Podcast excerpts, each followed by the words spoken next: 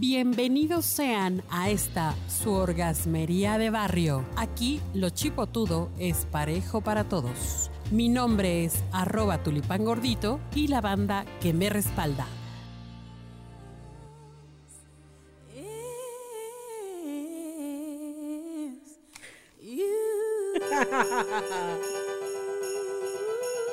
Y así empezamos la Navidad.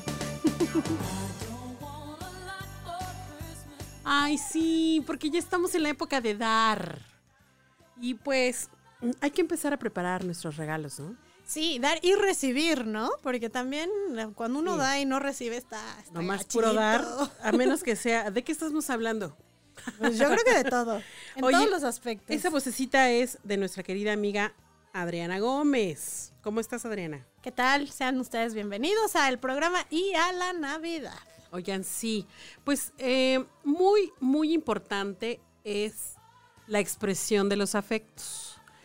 Una forma de expresar los afectos, pues es dar algo. Dar una muestra, un, un cariñito, diría, ¿no? Un este.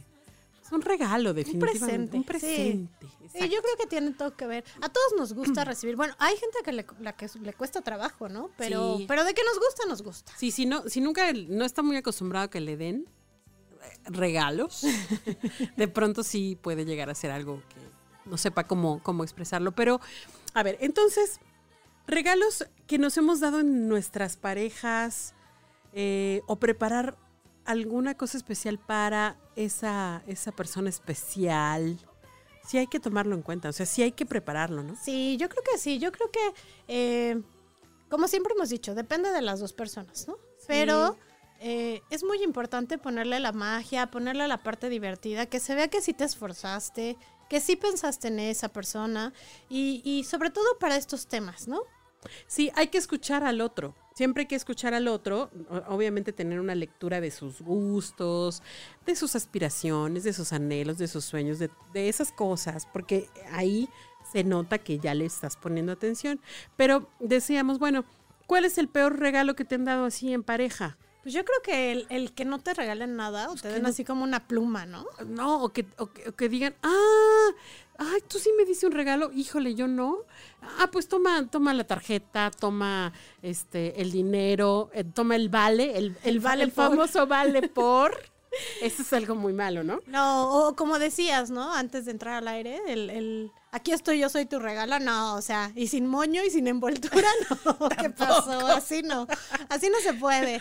Sí, o sea, si le metes cierta producción, ¿no? Si, si te vas a poner así bonita, vas a hacer un- tu camino de rosas, como dice Alejandro Sanz, y entonces estás esperando con un hermoso outfit de, de, de conejita de Santa Claus, o Ah, no sé. ¿no? Así, así se vale, pero así como de, ay, no venía preparado y pues aquí estoy, soy tu regalo, no, ¿no? Ok, ¿y qué sería un, un buen regalo entonces? ¿En pareja, algo sex- sexy, algo sexoso? Pues yo te voy a contar uno que hice alguna vez A ver, y yo creo que tuvo buenos efectos, pero además me llevé todo el año en la producción. Wow. Una vez hice un calendario. Bajé de peso, dije, bajé 10 kilos. hice un calendario y así pues con todos los meses, ¿no? Y todos los... Toda la producción, mes con mes, semana con semana, así tuneada, disfrazada, vestida. Oye, no inventes. Y bueno, pues creo que tuvo éxito. Y ese calendario lo pueden encontrar en, la esquina del No museo. les vamos a decir dónde. Y como, Es el de chicas. como en el sexting, en el capítulo del sexting dijimos, ¿no? Tienes que hacerlo con mucho cuidado, ver todos los temas de seguridad, pero pues es un regalo bonito, ¿no? Creo que a los hombres les encantan los calendarios. Pues como ya lo decíamos, los hombres son visuales, siempre va a haber como esa parte atractiva, interesante que les va a gustar. Y la otra, pues no sé, los disfraces, ¿no? Tu, tu traje de Santa Clausita sexy o, o la tanguita de, de Santa Claus, no Sí, sé. ves que se hace el intercambio de los calzones para eso de, de que del amor, sí, que del dinero y que no sé qué, pues igual, este, Ahí está. toda la colección de los diferentes colores. Sí, yo creo que son buenos regalos. Y también los, los kits, por ejemplo, ¿no? Que un kit de masaje o estos de esencias que traen De cuestiones aroma- aromaterapia. aromaterapia. eh, Ah, los que son, ah, sí, lo, dijiste los de masaje. Sí, los kits o los masajes en sí, ¿no? Este tipo de, de vale por un masaje en pareja, etcétera. O sea, creo que es un momento de disfrutar. La Navidad, digo, hay gente que lo toma muy triste y hay gente que lo toma muy feliz. Pero Oye, y la que es- comida, o sea, preparar algo rico, especial, sabrosito, de esas cosas de Navidad deliciosas. Es, es bueno, ¿no? Aunque creo que ya en Navidad luego comemos tanto que ya no lo disfrutas. O sea, pero podría ser. No podría ser un una buena Un cena. bonito detalle. Sí, sí es un bonito detalle. Oye, cosas así cubiertas de chocolate, este, eh, las, ahora que están de moda todos esos arreglos florales, frutales con chocolate y demás, eso también. Yo creo que sí, un fondue, ¿no? Fondue. Un fondue con fresas, una champañita. Pero eso me gusta más como para Año Nuevo.